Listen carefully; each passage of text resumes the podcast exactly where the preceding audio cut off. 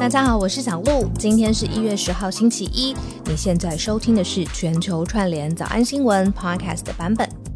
台湾在周末两天新增十三例的新冠病例，一起来听听接下来防疫措施有没有异动。我们要先跟大家提醒一下二级，对吧？就维现在疫情周末升温嘛，那维持在二级，有一些要注意的地方。有一点沉重吧，因为可能一下子看到昨天是本土是一例嘛，然后但是也可以明显感觉到大家会有点害怕或有点累。其实我觉得这些情绪或有感觉都是很正常的啦，就是不是只有你一个人有的。这样不过我们来看看说现在呃二级到底什么地方要注意？它首先时间点呢是在从呃一月九号开始一直到一月二十四号，现在疫情的警戒标准呢是第。二级，嗯，那极少数的情形排除之外，剩下其他外出全程都要佩戴口罩。少数不用戴口罩的情况，就是外出如果在外面要吃东西，还是 OK，可以不用戴口罩。对，那还有呃，温泉、烤箱、三温暖、蒸汽室这些或水海域的活动、水边的活动，如果容易让口罩潮湿的。就是还可以不用戴，所以算是一个折中的变回之前的严格。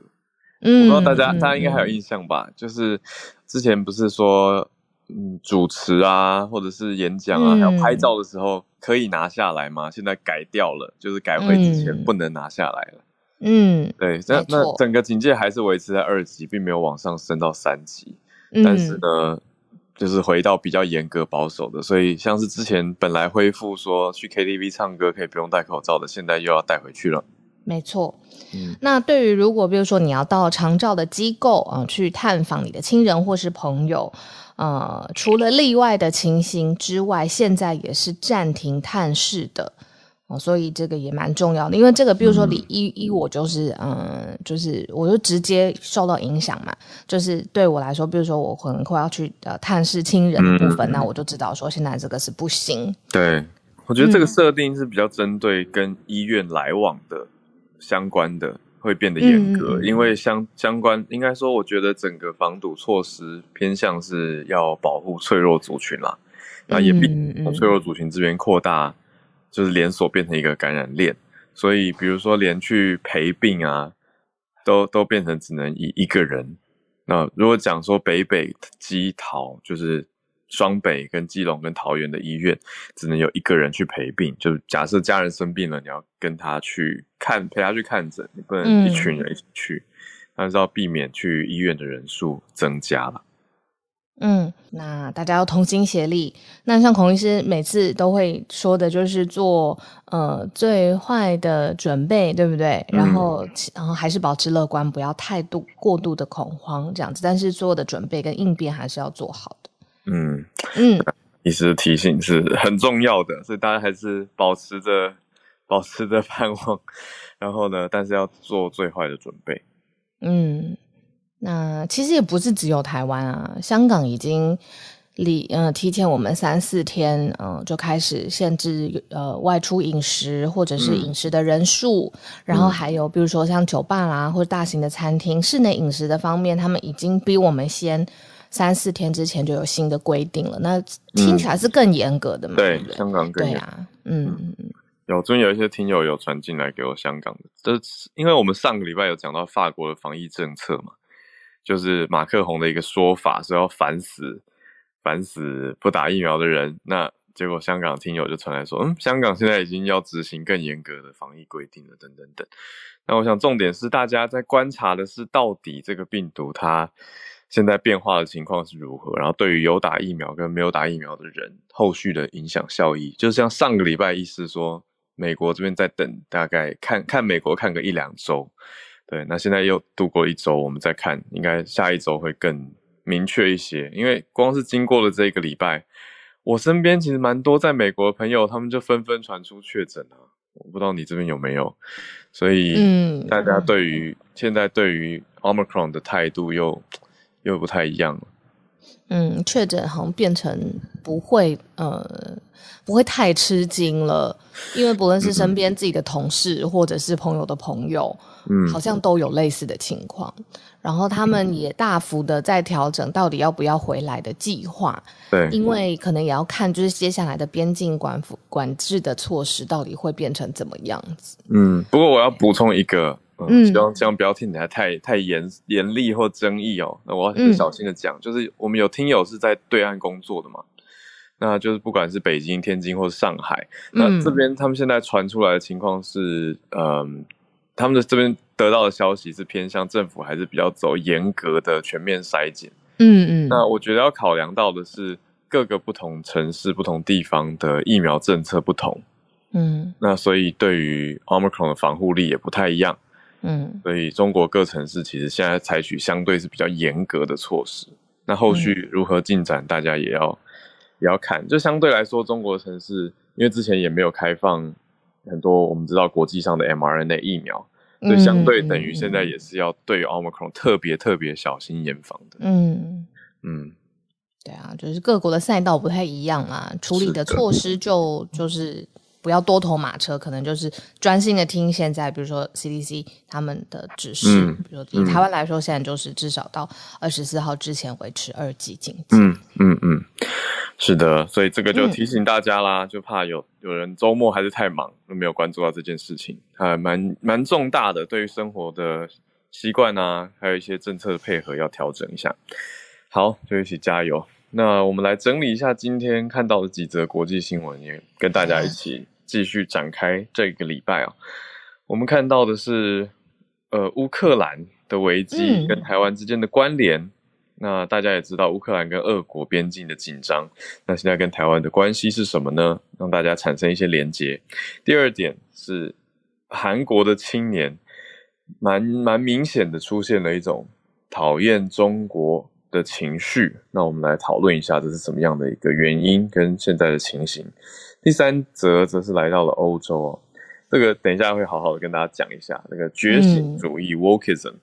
欧洲现在冒出了一个有点在讨厌你太政治正确，太一直要要求说要觉醒、要 woke 的这个想法。我们待会来谈一谈。有点像是物极必反，好好等一下，记得 Q 你的笑话。最后呢，是有一个新的病毒吗？这个拜托不要再来了吧？是 Delta 跟 Omicron 吗？呃，Delta Cron 吗？前一阵子其实就有看到有人在讲，可是到底是如何？我们来跟大家谈一谈好了。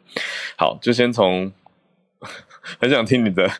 觉醒主义的笑话，但是我们先说吗？很短哦。好，你先说好了。好啊，就是之前可能崛起，就是 “woke” 这个字太太太风靡了。然后之前不是有那个零零七最后一部电影吗？就是 Daniel Craig 他最后一部电影就 Double Seven 什么 Die Hard No Time to Die 什么之类的。No Time to Die。对，No Time to Die。然后那个时候就有人在网络上面说，会不会？呃，绝清的世代又要上面说他是 double woke seven，就是它 里面要称自己是什么 him、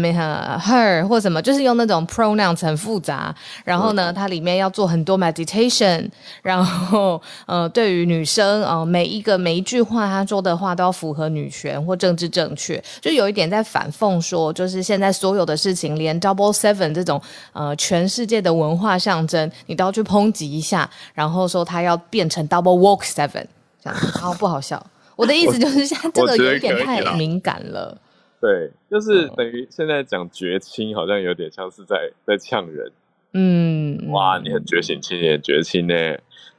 就是很容易被跟太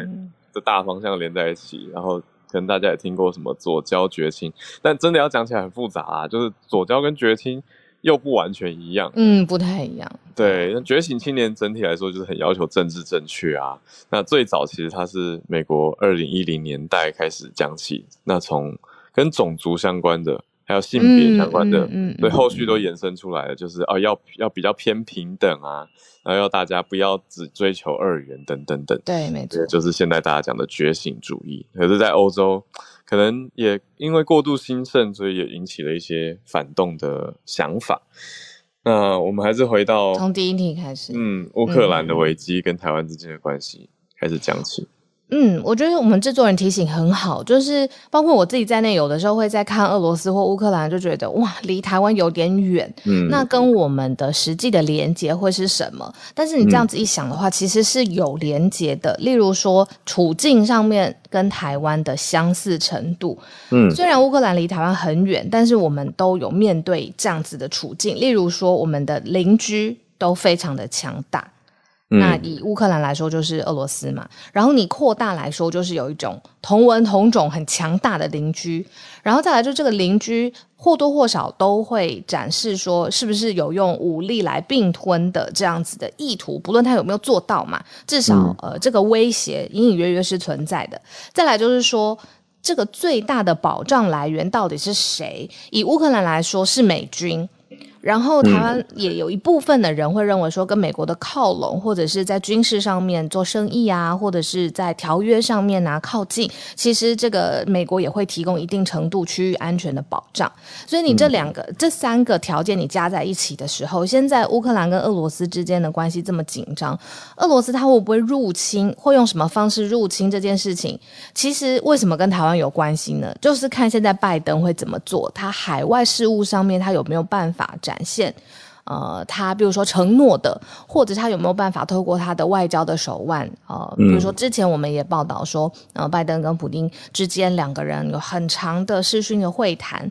呃，去年底的时候，他有没有办法透过他外交的方式去真的是呃协调，在介入的状况之下保持区域的稳定？那等于就是外界在看，就是对于。拜登的一个考验，因为类似的事情处境很相同嘛，那会不会也展现他同样的领导风格？如果真的有一天发生在台湾类似的状况的话，可不可以推知拜登总统率领的美方美军他们的态度是什么？所以是从这个角度来理解，就是说现在俄罗斯。跟呃乌克兰之间的冲突不断不断紧张升高的时候，拜登他是怎么评估、怎么看的？那可能相浮散来说，这也可以理解，就是麦拜登对于对外事务上面他现在的角色扮演是什么样子的态度？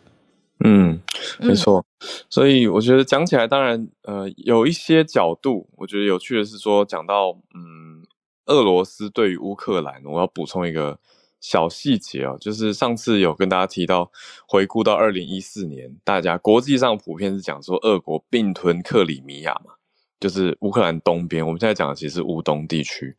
这所谓并吞这个词，有人认为是有争议的，因为克里米亚这些地方内部其实很大多的声音是说，他们倾向跟俄国在一起。那俄国就顺势等于讲好以后就出兵过去，那把克里米亚收进来。所以这样到底是内部内部不和，然后说要独立出去，那还是说是并吞？当然这个有有两种不同的观点。你用俄国观点，他们当然说我们只是只是去只是去完成克里米亚人大多数的心愿而已。可是对于乌克兰人大多数来说，当然就会觉得啊，我们东边被俄国拿走了。那国际上跟美国的角度，当然也是觉得说，俄国不能这样做啊，因为俄国如果顺势的持续往西，那一直招降，或者说一直持续往西，说，哎，那我们得到了当地人民的支持，然后就一直往西，说他们认同俄罗斯，不就是一直扩张，而且就进到欧洲内陆去了吗？所以这是大家会比较担心的延伸啦。但是回来看到这个俄罗斯跟乌克兰的危机，拜登他当然就是夹在中间，那有有一个卡卡着要保护，所谓保护。协防乌克兰的一个压力在，那跟俄国也是在协调。那从现从圣诞节当时，俄军就宣布说一个月的演习，那也有一万名的俄罗斯军人回到驻地了。所以这两边还是相对好像好一点点。但是十二月三十，就是去年年底的时候，拜登其实又打了电话给普京，就是说如果你攻击乌克兰的话，美国会对俄国实施毁灭性的制裁嘛。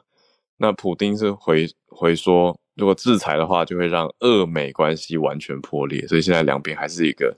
紧张尴尬的纠结在这个地方。对，那我觉得虽然有一些可以比比拟的地方，可是还是有蛮多的不同啦。因为你说台湾难道会发生这种事吗？你说台湾难道会有一个地方说我们要我们要自己独立出来，然后我们要要归归属北京吗？呃，似乎是好像不太会发生，因为整个历史脉络不太一样。嗯嗯，对，因为刚刚讲到的乌东这些地方，其实大多真的都是俄国裔的人口，或者是当初他们就是俄国人。对，所以是有这个不同的历史社会脉络啦，还是跟大家说一下。好，那我们接下来来看，就是到比较在亚洲这边，当然还是跟中国有关系哦。就是，嗯，现在南韩青年对于中方的态度是什么？然后也跟大家来讲一个很重要的时间点，就是南韩会在今年的三月九号来举行南韩第二十届的总统大选。那现在呢，呃，最大的在野党呢是一个叫国民力量的在野党，它里面的候选人呢推出来叫尹锡月，他就说，在这个年轻族群里面呐，其实大部分包括民众还有青年都是非常讨厌中国的。那到底有多讨厌中国呢？哦，有韩国的媒体进行调查说，现在呃，南韩青年族群对于中国的反感程度是超越日本的。好，这个调查呢是看从一九九三年到二零零三年这一段时间出生的二十多岁的这个，可能现在在呃首尔大学的外交系，或者是呃已经毕业生，然后大概就是哎，其实哦，sample 很少哎，少数的人来进行好感度的调查。你对邻国的这个好感程度由美国、日本、中国、台湾，然后来选嘛？那满分是十分，那美国获得最高的程度，接下来就是台湾了，这是好感度，但最低的好感度就是中国这样子。嗯，呃，那就是说现在其实也看到南韩有很多 YouTube，他们的内容也是有一点反讽吧，就是说，比如说呃，来自中国的观光客。呃的行为，或者是来自中国的卫生概念等等，这是韩国人可能有一点讽刺的 YouTube 的影片，那在社群网站上面，呃，表现很好。那就是说，这样子的这个反中的情绪，在南韩现在好像可以变得越来越显著。我觉得有一则呃，跟这个补充相关的，倒是可以多问大家，因为换换一个角度想，哎，好像需要真的是更多的 sample 是。现在网络在分析，腾讯网去年也有发表一个大数据的分析报告，就讲到说，零零后就是两千年以后出生，就是也是说现在不到二十二岁的这个族群哦，那他们的关键字是爱国跟热血。我就回头想，我认识的对岸的朋友其实都没有这么小诶，所以。如果大家有认识零零后，就是最爱的年轻人的话，我觉得可以来补充一下，他们在网络上的行为可能充满的是爱国热血，可是实际上想法是什么？我觉得可以，我我很想了解啦，所以就希望大家如果有知道的话或听说的话，可以来纸飞机或者是一些讯息补充。嗯，那这个整体来说，我觉得这一则它是一个很简单的抽样调查啦，那不能说是。代表整体的状况，可是有呈现出这个整体的态势，就没有很意外。你说南韩对于美国很有好感，不过我觉得比较意外的是，对于台湾也蛮有好感的，算第二名哦。那相对的话，往后看也看到日本跟中国。好，那我们这边受到宇宙虾米的补充，讲到说尹锡悦他是算是保守势力，是偏向亲美抗中的，所以这个主张又不意外。但是他的声势落后对手很多哦，谢谢虾米。那第三则，我觉得要刚刚觉醒主义已经跟大家讲了一下了，我们可以再多提一下说，哎，那后续为什么欧洲会出现这个 war against woke，就是不要这么的 double woke seven，就是太 太觉醒了，就是太觉醒，我觉得。嗯，我觉得可以讲一个，也是整体社会的那种感受啊，就是太觉醒的人 好像很容，真的蛮容易让别人觉得会怕怕的。就是有一些太觉醒的，就是哦，你只要用了比较传统的男生女生的观念，嗯，然后讲到说呃男生怎样怎样啊，女生怎样怎样啊，那比较觉醒就会说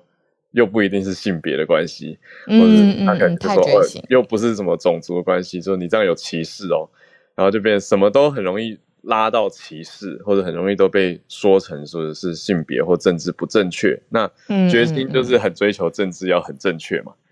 对，所以在欧洲反而有一点反过来，有一个态势是说，不要一直追求这么政治正确。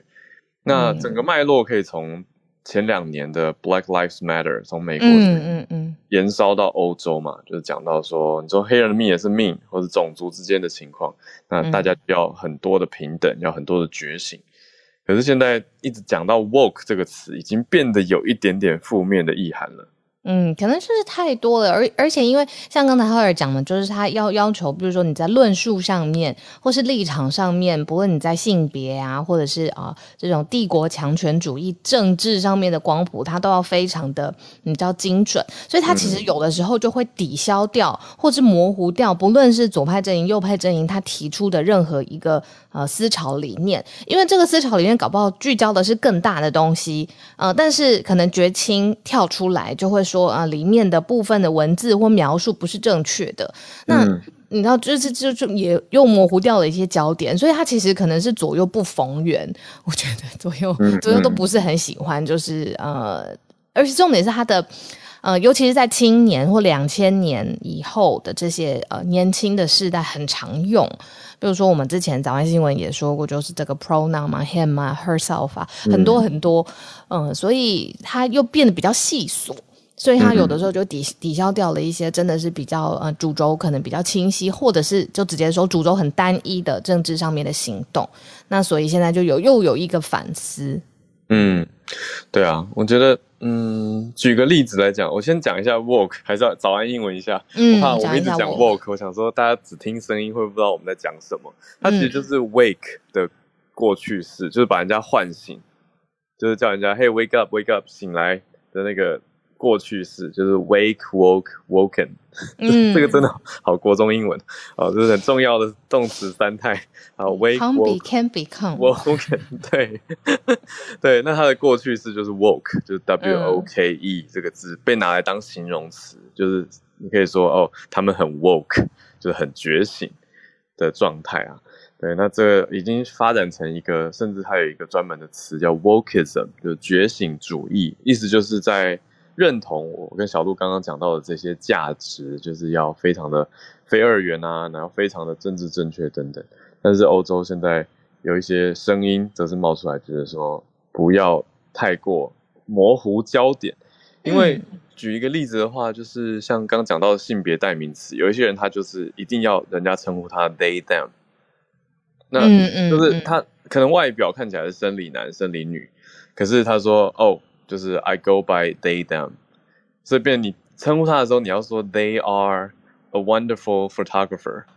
嗯，就是会组成这个很新形态的英文句子，就是学校学校英文老师没办法来得及教的一个英文，就是会觉得这样我就懂了，到底是单数还是复数呢？就以前就是 He is 嘛，或者 She is，可是现在讲 They are，They are a fantastic 啊 author。或是你就想说，呃，到底 they 是一个人还是一群人？那不一定。如果如果你没用好，那那嗯，这些所谓 woke 或是 wokeism 的人，他就会觉得说，哎，你这样要调整什么什么什么。可是重点可能其实根本不是这个重点，而是他的摄影作品或者他的对，没错，我正想说，对，是他是一个 wonderful photographer。对对对对对啊！所以在欧洲已经有一点点这样避开，不要再讲 woke 的想法。那就告诉大家有这个有有这个讨论啦，因为你说在台湾，我觉得相对能最做到最近似的比你，可能就是绝情吧。可是我觉得重点不是说互相的去对抗，好像变成两派在在比谁的声量或谁是对的。我觉得重点是要一起去看到谁谁是 为了台湾好，或者是谁是一起大家一起所谓团结嘛，就是等于还是要从。相异当中找出认同的价值，一起往前进，而不是两边撕裂。而且就是以文化思潮上面来说，就是前前后后，呃，会有一些光谱上面的移动，或者是有一个一派，然后就有另外一派去提出说，嗯，会不会有其他的空间？这个本来在历史上面也都是非常非常正常的事情，也不是只有 walk 这一个派别或这种哦，就是说法，它才会有到另外一种讨论说，哎，我们不需要这样。其实每一个你包括最最大来说，什么社会主义好了，民主制度，甚至其实都会有，就是呃，反对他。的或是支持他的，就是思想上面更去细分，本来这就是一个很过程，但我觉得可以就是加一个科普的，不是科普啦，就是小教室、小概念，这样子大家你在知道说哦，以后讲 woke，在我在讲什么世代的时候，就可以理解或联想到它就是反这种帝国强权、反二元主义啊，不是男就是女，不是劳工就是呃这个资方，然后对对对，不是这种二元的东西，他们希望在中间可以找到自我认同。我自己定义我是什么性别，我定义我是什么工作者，我定义我是什么国族的人。哦，是好，我们来到最后一题，跟大家讲一讲这个，我觉得保守看待的一则消息，但是也让大家知道有有这样子的发现。好，这个发现所谓 Delta Cron 呢，先不要太担心，那是在地中海东边的塞浦勒斯这个地方，塞浦勒斯大塞浦勒斯的大学科学家发现了结合 Omicron 跟 Delta 的一种。变异株哦，所以合在一起就叫做 Delta Cron。那在这个目前的发现有二十五个确诊的病例，可是虽然听起来很恐怖，就是我们最近两个最强的株结合在一起，但是它到底是不是致病力更强、传染力更强，其实还是有待观察中。那也还没有传出其他地方的大扩散，所以呢，持续观察一下下。那目前呢，这个发现的学者。他自己是认为说，他的观察跟他他的预测呢，Omicron 还是胜过 Delta Cron 的，所以这个不知道怎么说，算是一个让人紧张当中的比较好的消息，就是 Omicron 还是一个强势猪嘛，那它相对就就就让它继续强势下去，不要再冒出新的，我觉得是大家现在应该是比较好的方向啦。可以告诉大家，这个新消息的发现是塞浦路斯大学的学者。好，那今天哈尔要继续出任务，那谢谢你，就是陪伴我们半个小时。那接下来半个小时的时间，嗯嗯，就我们来串联。那在开始之前，跟大家说谢谢，因为从上星期五我们推出了。呃，用一场思想实验来快速理解什么是 NFT 这个专题之后呢，呃，我跟浩尔都收到非常非常多朋友的鼓励哦，谢谢你们。那我们希望就是每两周会有一个这样子的专题，就是每一天我们谈论很多很多不同的新闻事件，但是专题的那一天我们只讨论一件事，所以是有一点不一样的概念。那我们会持续努力着啊，谢谢大家给我们的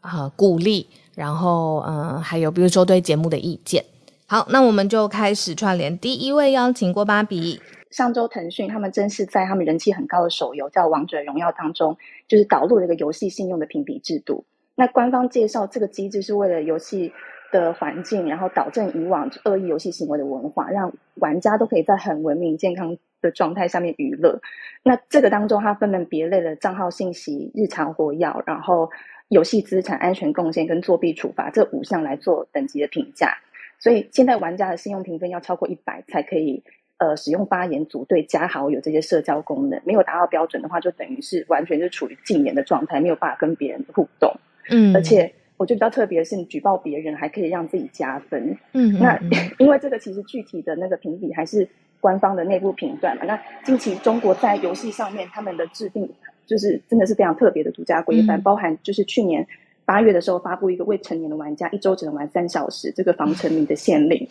那其实当时在市场上普遍的讨论就是，中国政府的强制介入其实会让游戏行业发展受限，那厂商跟玩家好像都是受害者，因为限令发布的隔天也让腾讯的股价重挫。那信用评比这件事情让我联想到二零一五的一个游戏事件，就是有美国的游戏主播呃直播主，他用来区分台湾跟中国玩家，他大喊台湾 Number One 这个，嗯嗯嗯，不知道这个在信用评分制度当中是不是也包含政治正确？对，有兴趣的朋友可以搜寻呃 Four Games，他放在呃专栏上面的报道，以上跟大家分享。谢谢芭比。跟妈咪分享一下，那一年呢，我刚好有访问到那个大喊台湾 Number One 的那个女生，然后我跟她用视讯的方式问她说，她那个时候怎么会想到在游戏的时候大喊这件事情？她就说，他那个时候啦，他说的说法就是他碰到的玩家有一些其实蛮蛮阴的，那他觉得就是会用一些招数这样子，那他觉得好像台湾的这个呃玩家比较不会这样子，联盟上面也比较友善，所以他就要靠这一招来区分到底谁是，因为都是亚洲人，然后名字也非常非常像，那他就靠这一招来区分到底谁谁是来自对岸的玩家，谁是台湾的盟友这样子。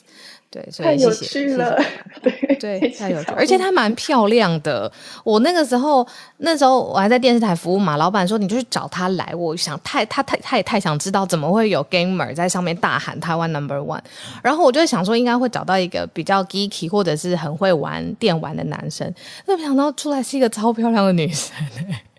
对，还是谢郭芭比，谢谢。而且这个真的之后一直被沿用，哎，真的 很有趣。哦，你是说到现在吗？就是还是有人会喊，是不是？还是有。那一七年的时候，也有另外一个直播主，他就是故意想要激怒对方，所以他也喊了台湾 Number One，然后也是有播出来，也是有上新闻，对。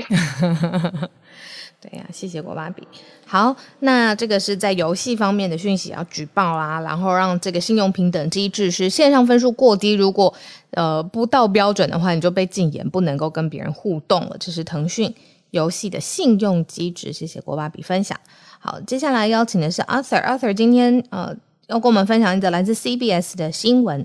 先跟大家分享是这个，其实应该之前就有发生过，只是因为 CBS 昨天又。有一个专访，那这位嗯人是一个日本人，他叫做 Shoji Morimoto，呃，森本正司。那他其实个个性跟他的家人、跟同事还有同学都说，他就是一个喜欢做，是一个无所事事，然后什么事情都希望让别人主动，自己在后面不做事的那种人。那所以他在大学毕业后就工作一份一份换，到二零一八年的时候，他就决定，他就开了一个叫做 Do Nothing。Random Man 的 Twitter 账户，嗯，然后他就提供给大家的服务就是 I rent myself out but do nothing。那他就嗯嗯开始了这个服务以后，那他可以可以开始就说他一天大概可以安排到有三个啊 session。那他的收费大概一个 session 大概三个小时，约一万日币吧。那他做的事情就是，他不会帮他不会跟你做朋友，也不会打扫房子，也不会洗衣服，也不会做什么事。他今他就是在那边陪你。你如果不跟他聊天，他就不讲话。那如果你跟他聊天的话，他也会跟你回。那这这是他的，他就是做这样的事情。那如果但是不做劳动服务，他不做，他不会流流一滴汗，他就是坐在那。然后他有可他有可他有经过的他的经验，就是说有可能他可以去。比方说，你街头艺人需要观众，他可以在那边陪你。哦，懂懂懂。或是你在，或是你一个人过生日，你没有人陪你，他可以陪你吃蛋糕。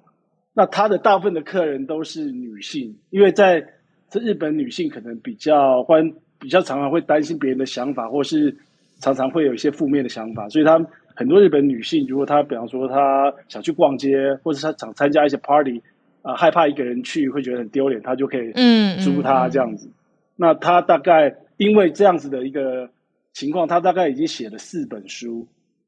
就是关于他陪过的人的东西的一些经历，他写了四本书，变成哦，所以他这样子已经做很久了，是吗？他从二零一八年做到现在，哦，所以我在想说，四年，现在这种情况在日本，那他的 Twitter 上有大概二十五万人的 follower，哎，也蛮多的，所以我在想说，这个东西是不是只有在日本有这种情况？是不是在台湾，或许有些？独居老人或是一些比较呃 lonesome 的 people 会不会也会有这样的市场？那我就看到就跟大家分享一下，谢谢。好想看他的照片哦，对不起好肤浅哦。视觉年龄对，可是有演员戴口罩。那他戴口罩，对他现在三十八岁哦，他现在三十八岁哦，OK OK。哎，刚刚才他他的那个费用是多少？你说三小时一万日币，这样是多少钱？一万日元大概九十六块美金吧，一个 session。所以大概是三千块台币左右吗？哎，差不多，差不多。三千台币六美金，大概不到啦，大概两，现在以台币现在汇率算，那两千六吧，对吧？然后是三小时，三小时。哦，三小时，好好好。哎，可是你知道吗？我想到我最近看了一个爱浪漫爱情喜剧，就是它上面叫 holiday，他的确就出租了一个人，然后让他回去，呃，租了一个人，然后让他回去，呃，见他的爸爸妈妈，而且是在美国好莱坞的浪漫爱情喜剧。然后，但是他就在过过去见爸爸妈妈的这一段旅程的过程当中，就是越来越理解这个人，然后后来有一些浪漫的情愫这样子。所以结论是 you never know。刚才房间里面大概有三十多个朋友举手，就是呃愿意使用这样子服务的。我我这个人很坚持哦，他绝对不会，他的他的服务就是他只是在那里听你讲话跟回你的 conversation，他不会他不会跟你变成朋友，也不会跟你有任何的 relationship，他非常坚持。Clean cut，clean cut，OK，理解理解，谢谢阿 Sir，还出书了。日本的特别现象。好，我们接下来邀请我们的同业朋友 Benjamin 在马来西亚。刚才其实也提到这一份这个角度，就是说是不是所有的国家或不同的城市都可以像中国这样非常强势的清零的态度？马来西亚怎么看的？昨天我们的这个沙拉越民进党的这个国会议员、明都鲁国会议员，就是呃质疑，就是马来西亚这没有这个政策来应对这个 Omicron 的这个呃病例上升。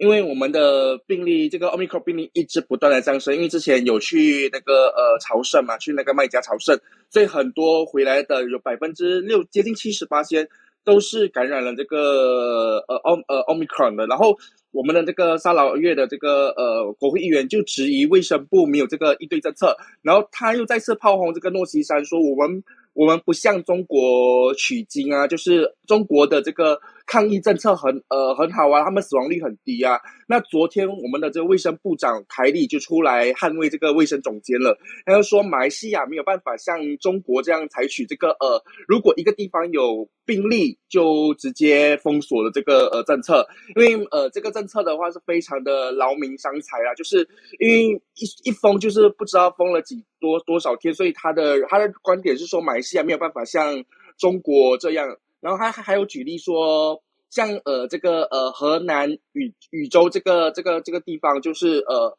他们就是因为出现三宗病例，就只是封锁，可是导致整个地整个地区是的人民是无法外出的。那他是说马来西亚的只能是使用呃减缓，因为我们现在也是跟新加坡一样采取与病毒共存的这个一个机制，所以马来马来西亚还是用这样的方式来呃降低来缓解这个呃新冠肺炎的这个确诊病例了。嗯嗯嗯，Benjamin 多问一句，那现在日常的习惯上面来说，马来西亚的呃大部分呃，比如说口罩啊，或者是社交距离啊，或者是我们是扫 QR code 嘛，然后你们是嗯，就是这样扫，我们还是一样扫 Q QR code。可是其实，在过去的周末，马来西亚就发生很多乱象，因为呃，现在接近农历新年期间。那各大商场就会推出这种呃大大呃大优惠啦，要来采买这种年货嘛。那我们就看到很多人就是不顾这些所谓的防疫 SOP，就违反 SOP 来抢购啊，就是各种乱象就会出现。可是我们的病例其实。虽然有在降，可是就是起起伏伏，就是每天两三千宗这样的。嗯，每天两三千，嗯嗯。那再多问一下，就是比如说你们现在每个人家里都会放很多的呃快筛试剂嘛？因为这个是我这几天在社群上面比较看到，大家就会想说，可不可以自己去买很多的快筛试剂？这样子，因为要过年嘛，总是会见到一些人。嗯，我们的这个快筛这个 RTK 的话，其实是已经很降价，因为有呃政府来控制嘛，所以我们很便宜就能买到，所以。其实每个人，嗯，对，其实，呃，有一些活动，就是你要进去那个活动之前，你就会要进行这个快筛。像我自己，我书包里面就会放，先放这两三盒，因为就是到哪里都要去做这个快筛嘛，所以就每个人都会有这样的习惯。嗯，辛苦了，因为记者采访工作可能要到很多不同的地方，然后所以随身备着几个，随时用这样子。而且我们接触到的人是很难维持生距的。嗯嗯，很难维持。对。对，而且 Benjamin 刚刚提醒我们，就是说马新加坡、马来西亚现在就是，其实之前我们也听 Benjamin 分享过，就是大方向是跟病毒共存啦，就是日日常生活就是继续嘛，对不对？嗯，意思就是这个。我们不能像中国这样的这样的政策，我们政府已经说，就是我们只能就是跟新加坡一样，就与病毒共存的这个政策。嗯，理解理解，谢谢 Benjamin。所以的确就是回到我刚才的讨论，就是说，其实每一个国家它呃它的速度方向其实是不太一样的，就是拿这个比那个，其实没没没有什么什么什么太大的参考价值。好，谢谢 Benjamin。那既然我们在这个议题上面，今天我觉得大家最想听的应该就是孔医师了吧？孔医师周末的时候已经连发了几篇，不论是比如说确诊的时呃确诊的记者会公布的时候，或者是啊其他国家怎么做，包括像是日本。那我们今天亲自来听听呃孔医师的说法，讲一下 Delta Cron 的事。我的第一个反应就是，嗯，请你去后面排队好吗？哦 哦，还有别的，是不是？跳到就是这，就是这这半年一年，大家应该知道，就是中间会出现一堆假魔王啊，就是哪里又发现了什么什么哦，然后都讲的天花乱坠，好可怕哦，它基因基因有多可怕，然后怎么样怎么样哦，好呃，完全不重要，等你真的在某个地方做大，然后诶可以很快的把啊奥密克戎干掉，那那再说。那那个等到 W 球真的把你定为需要关注的病毒株变异株再说。古时候那个那是谁谁苏秦还是张仪啊？嗯，把你摆摆在你，只要你是很尖锐的话，你早就刺穿了哈，不会摆在里面才。对，你看那个在南非欧米克一出现，它在短短的几周内，它马上就已经取代掉原本的 Delta，这个就是厉害的病毒株。所以中间这些。东报一个西报一个都不足为惧哦，大家都不要太担心。然后我们以后不报了。而且而且重点是哦，因为欧米孔自己它已经有五十个突变，那这五十个突变里面还不乏就是其他之前的病毒株，当然包括了 Delta 上面比较令人担心的变异的位点，所以它已经是一个综合了这些病毒株的。所以我其实没有那么太担心，它又去跟什么 Delta 又混在一起，其实他们已经是混在一起的了。对，所以这件事真的不需要太担心了。哦，那它一定还会继续突变的。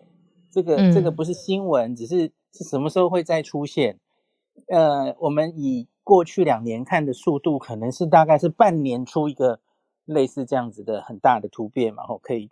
席卷全世界的，所以我猜下一个不会这么快出现的吼。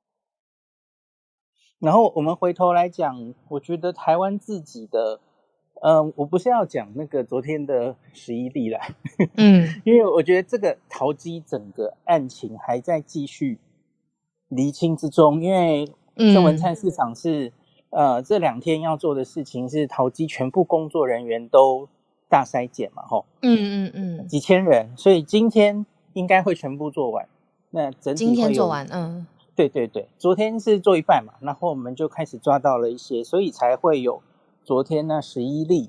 我我我很简单讲那十一例好了，那十一例其实我觉得有好消息有坏消息。好消息是十一例有十例，应该都还算是淘淘机的这整个群聚还抓得到传染链的，都是有相关的哦。那有一例可能是台北的防疫计程车司机，这个跟别人大家都不一样，他可能是旧案了哦。所以虽然名义上是十一例，可是嗯，至少都还是找得到关联，不是那种哎社区忽然蹦出忽然有一个完全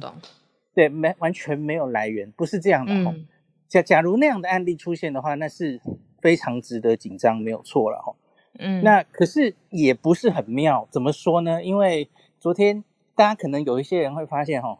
他最关注的点是有两个小于五岁的小朋友确诊哦。嗯，那这个在美国现在也有看到了哈，很多小朋友，因为小朋友是还不能打疫苗的嘛哈。嗯，小于十二岁以下，然后呃，然后就确诊，然后这个小朋友很妙，他是自己有症状去去看儿科，然后儿科医师很警觉，他他症状没什么特别啊，他就是发烧、喉咙痛而已哦，喉咙看起来肿肿的。这样的小朋友，全台湾到处都是啊。可是我觉得他是 身处桃园，所以那个儿科医师可能比较警觉，他就帮他验了。哦，结果就是，所以他一抓，他一抓他的家人，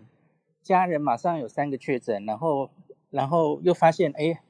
有一个造福员，然后什么跟这一一抓出了，很快的抓出来了，这个他们接触到的人应该跟机场有关。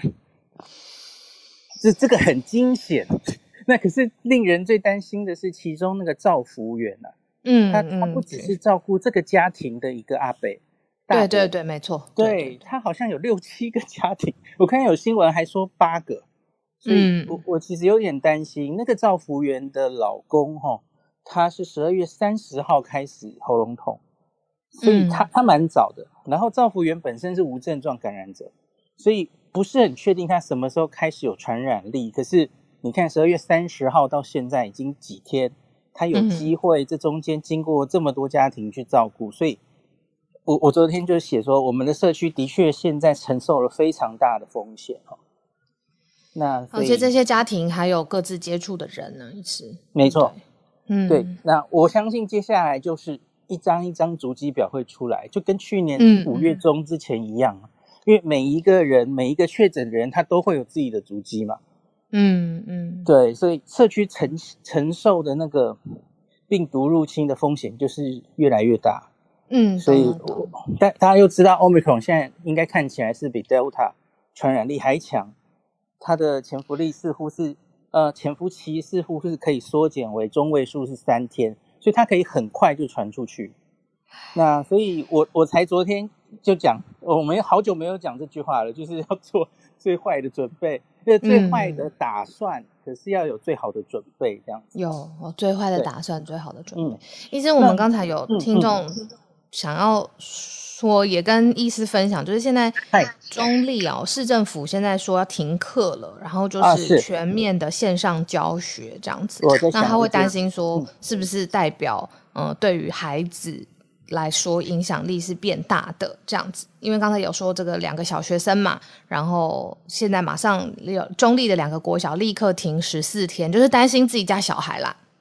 我要先很确定跟大家讲一件事，这个病毒到目前为止针对小孩，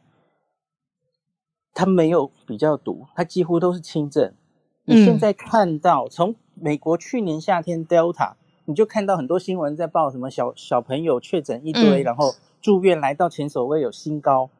可是问题是，那是因为分母变大了。嗯，Delta 本身它没有比之前的新冠病毒对小朋友那个毒性更高。嗯，那现在初步在英国也有分析哈，就是小朋友、青少年跟小朋友得到 Omicron 一样，跟大人我们现在的初步发现一样，它让你后续去住院的风险大概也是小了一半左右。嗯嗯，所以它本来其实，在相比于大人，它就没有比较容易重症。嗯，这个这个病毒本来就是年纪越大越容易重症嘛，哦。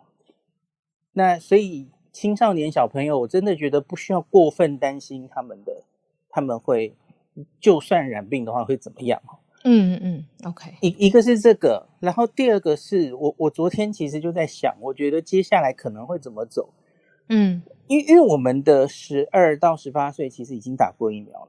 嗯，我个人会建议啦，可是我不知道这些地方政府会不会怎么做，或是中央或教育部会。你说往下打哦？我不不不，当然不是。不，我我的建议是，我觉得我们国中以上是不用停课的。哦，不用。你要停课，你你停课你就停国小以下，OK？因为国小以下这群人是没有还不能打疫苗的。那我觉得我们现在的民情，你你可能是不太能，就大概不做什么事，家长一定会嗯嗯忧忧愁到那个嘛哦，而且小朋友很可能就是他自己得了不会有事，可是他会回家传给家人嘛，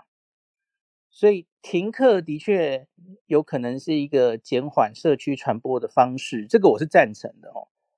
那可是我觉得国中以上既然已经打了疫苗了。我我不是说打了疫苗之后，哎，因为这群人就是这一个月在打哦，那个国中、国中高中生的第二季刚刚打下去，刚刚，然后刚刚打下去，可是第二针，第二针 B N T 还是多少对 Omicron 稍微有效了哈，虽然它很快就衰退掉，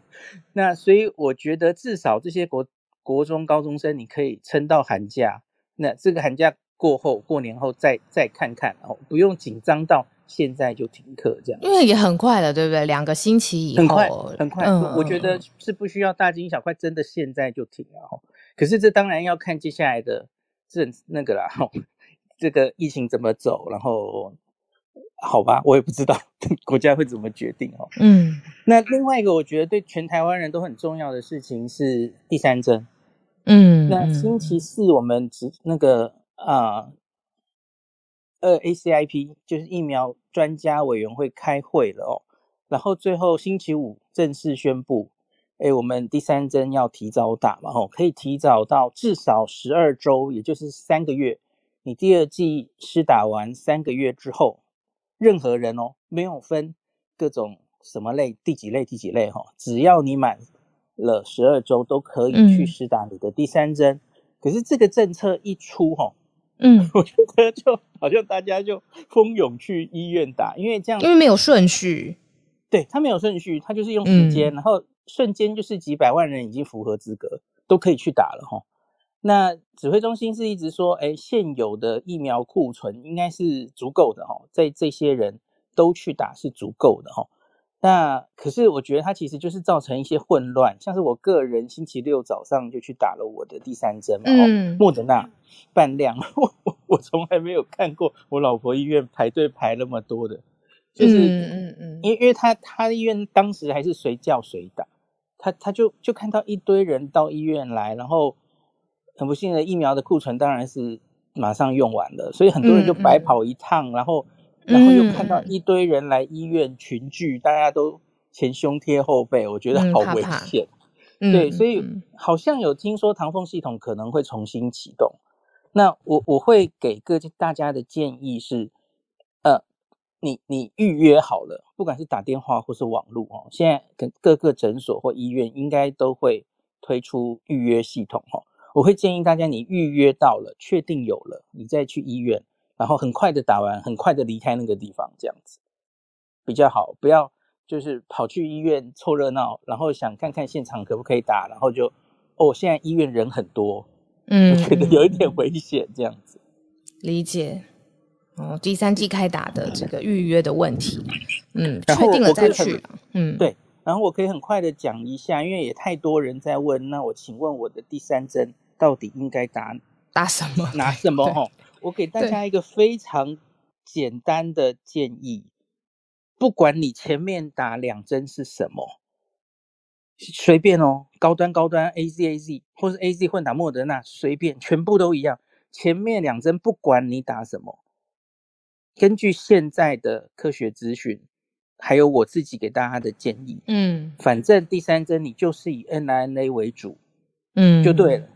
嗯，好，那那当然，半量或莫半量莫德拉或 B N T 都可以。呃，也许有一些资料，英国资料显示半量莫德纳好像好一点，可是这个其实差距也不一定很大，所以真的不不用太执着，你一定要打到哪一个。可是我觉得这两个 N R A 都可以。嗯，不论前面什么 M R N，对，嗯，特别特别是你假如是边防的人员，我觉得现在其实急着施打第三针的人。其实就是那种边防第一线的人员，机场的那些人，防疫计程车司机这些人，因为他马上这个冬天就是在作战。那再来是医院的人，这两群人是最急的哦。那这这两群人，假如你可以忍受 n r n a 的不良反应哦，因为大家知道，像我我头我的手昨天就痛了一天这样。OK OK。对，可是我我我没有全身的不良反应，我没有发烧、疲劳这些，就是我是莫德纳认证的老人这样子。那可是你假如是年轻人，像小鹿去打的话，我觉得你的第三针 N R N A 应该会蛮不舒服。不舒服，嗯，对，所以我觉得一般人真的不需要太执着，一定要 N R N A 了哦。可是边防的人，我会很建议你，为了保护你自己、保护别人，以 NNA 为首选。嗯，好，那其他的人呢？其他的人，第一个，我觉得你其实也没有这么急，一定要现在冲去打，因为其他的人，我觉得现在我打 Omicron，这打第三针对 Omicron 最大的意义其实是防重症，嗯，对，而不是防感染。防感染现有疫苗其实效果没有这么好，就是它打下去之后，它可能就是又可以维持个十周，然后七成左右的防护力。现有真的不太好，所以我真的不建议大家急着去打，特别是像小鹿那么年轻又没有慢性病的人，你你其实真的不值值得打上第三剂，你可能有空间有余裕，可以等等看未来会不会有那个次世代疫苗，针对欧米伽研发的次世代，对，所以我真的不太赞成现在全部的人都冲去打。嗯对对嗯嗯那假如你你还是很想打，那你因为打第三针应该还是可以加强对重症的保护力哈。嗯然后你又担心像这个 n r n a 疫苗不良反应哈，你也许第二针就已经怕到了哈，非常严重等等的哈。那我觉得高端可以是你的选择。嗯，因为高高端疫苗打起来，现在也有一些国内自己做的临床试验嘛，吼，哦，那个不良反应真的是超少的，嗯几乎没有人发烧，哎，那就是那些不良反应的比例都是大幅减少。所以，假如你很在乎这一点，又不想被车再撞一次哦，那没有追逐太高的抗体，对，嗯高端可以是你的选择，这样子哈。嗯，那我有看到国内有一些医师，或者我觉得他可能是因为部长有一次记者会的时候有讲一句话，他有点误解。他说第三季哈尽量混打效果比较好。我觉得这个这个有一点误解哈，因为比方说我刚刚已经跟大家说前两季不管什么，你后面都打 N 蓝 A 嘛哈，所以 BNT BNT 你继续打 BNT，其实效果还是很不错的哦。嗯没有说你一定要往 AZ 混效果会更好，没有这回事。嗯 mRNA 第三季打 AZ 哦，其实那个综合抗体低很多，差很多。然后你打 AZ，大家知道吗？AZ 有血栓的副作用。嗯那那假如故意这样混，可是你承受的是血栓的副作用，我觉得是不太合理的啦嗯。因为血栓、嗯血栓跟心肌炎大家都蛮怕的啦哈，可是血栓其实比心肌炎严重多了哈。它它其实是真的会致命的，心肌炎多半都是轻症。嗯那所以不，假如你不是三十岁以下的男性，